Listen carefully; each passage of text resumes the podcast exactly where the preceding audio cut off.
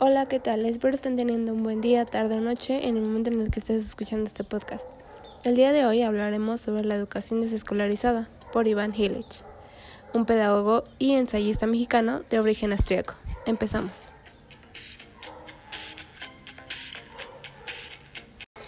Ok, las propuestas de Iván Hillich son tener una sociedad sin escuelas, mantener un aprendizaje informal y para esto ser autodidactas, potenciar la creatividad de cada uno de los individuos, valorar los conocimientos del pueblo por experiencia y sin someter a rígidos estamentos. Estamentos me refiero a una vida muy cotidiana, muy común, una vida cotidiana muy común.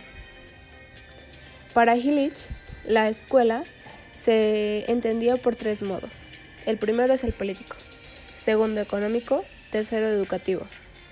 Él mencionaba que em, todo lo que se adquiere fuera de la escuela es el mayor aprendizaje que puede tener un individuo.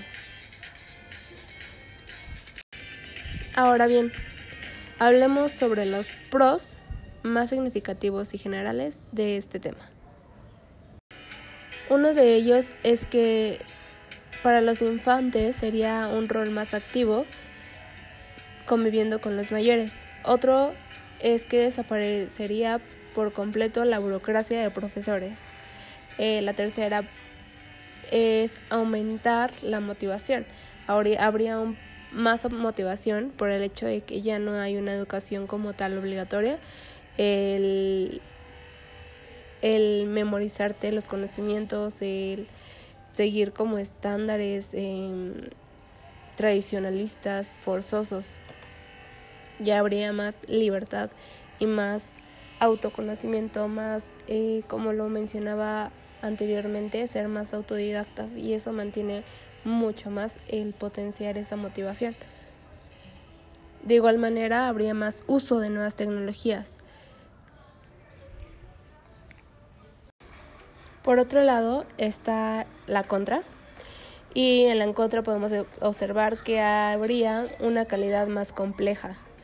Eh, había más autoorganización, intereses creados en industrias, que esto a la larga implicaría una dificultad política y por por ende eh, los recursos serían insuficientes. Esto fue todo de mi parte. Espero y les sirva eh, esta nueva forma de ver la escuela, una nueva forma de ver la educación escolarizada desde otro ángulo, desde otro eh, método para aprender. Sin más que decir, es un gusto. Mi nombre es Melanie. Hasta luego.